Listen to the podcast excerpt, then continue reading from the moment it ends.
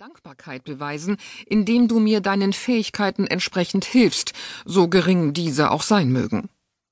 Ich will mein Bestes tun, Tante Sophie. Dann bring sofort das Buch in die Bibliothek zurück. Und wenn ich dich noch einmal mit einem Buch erwische, wird dich dein Onkel hart bestrafen, das verspreche ich dir. Ihre Augen verengten sich, als sie hinzufügte, Du glaubst wohl, jetzt mit achtzehn bist du zu alt, um noch geschlagen zu werden. Aber wenn du dich wie ein ungehorsames Kind benimmst, wirst du auch so behandelt. Ja, Tante Sophie. Alida nahm das Buch und ging zur Tür. Einen Augenblick, rief ihr die Herzogin nach. Alida blieb stehen und sah ihre Tante ängstlich an. Die großen Augen in dem schmalen Gesicht standen voll Tränen. Ich bin gekommen, um dir etwas mitzuteilen, das dir zweifellos gefallen wird, sagte die Herzogin langsam. Aber andererseits stellt mich dein Benehmen vor die Frage, ob ich Mary nicht doch ersuchen soll, es sich noch einmal zu überlegen. Deine Cousine ist sehr großzügig und freundlich zu dir, obwohl du es weiß Gott nicht verdienst. Sie hat vorgeschlagen, dass du sie nach Russland begleitest, Alida. Nach Russland? wiederholte Alida ungläubig. Mary wird übernächste Woche nach St. Petersburg reisen. Gleichzeitig wird ihre bevorstehende Hochzeit mit seiner Hoheit, dem Fürsten Woronski, öffentlich bekannt gegeben. Wie wundervoll für Mary, rief Alida aus. Ich hoffe, dass sie sehr glücklich wird. Zweifellos ist Mary glücklich zu nennen, wenn sie eine so distinguierte Persönlichkeit heiraten wird.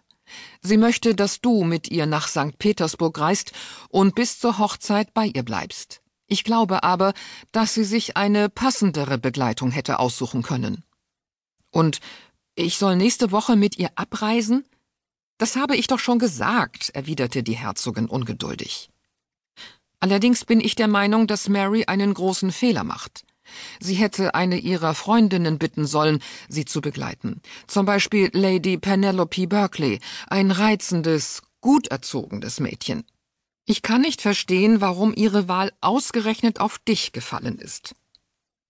Aber die Bedenken der Herzogin konnten Alida die Freude nicht verderben. Das ist sehr nett von Mary, sagte sie mit leuchtenden Augen, und ich will alles tun, was in meinen Kräften steht, um ihr zu helfen. Das will ich auch hoffen, entgegnete die Herzogin scharf. Es gibt nicht viele Mädchen, die eine solche Chance bekommen. Ich kann nur beten, dass du dich richtig benehmen wirst. Natürlich werde ich das, Tante Sophie. Ich bezweifle, ob du den Unterschied zwischen richtig und falsch überhaupt kennst, wenn man an das schlechte Blut denkt, das in deinen Adern fließt. Die Herzogin rümpfte die Nase. Aber du wirst ja nicht lange in St. Petersburg bleiben, denn die Großherzogin Helene, bei der Mary wohnen wird, wünscht sicher, dass die Hochzeit möglichst bald stattfindet. Und dann wirst du sofort heimreisen, auf dem schnellsten und billigsten Weg. Ja, Tante Sophie. Die Herzogin musterte Alida von oben bis unten.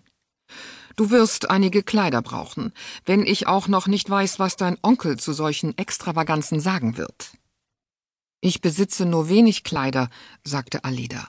Ich habe versucht, einige Sachen von Mary für mich zu ändern, aber sie ist viel größer als ich.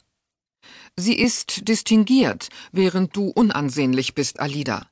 Wir werden Mrs. Haben aus dem Dorf kommen lassen. Sie kann dir ein paar Tageskleider nähen und vielleicht ein oder zwei Abendkleider. Bevor sich Alida bedanken konnte, sprach die Herzogin weiter. Wir haben keine Zeit, mehr Sachen für dich anfertigen zu lassen, und wir könnten es uns auch nicht leisten. Außerdem wird dich ohne dies kein Mensch ansehen, und ich hoffe, du bist taktvoll genug, dich im Hintergrund zu halten. Wenn du auch als Begleiterin Marys auftrittst, so bist du im Grunde doch nicht mehr als eine bessere Zofe. Du wirst Marys Befehle ausführen und für ihr persönliches Wohlergehen sorgen. Ich verstehe, Tante Sophie. Ich werde einen Burschen ins Dorf schicken. Er soll Mrs. Haben sagen, dass wir sie noch heute Abend erwarten.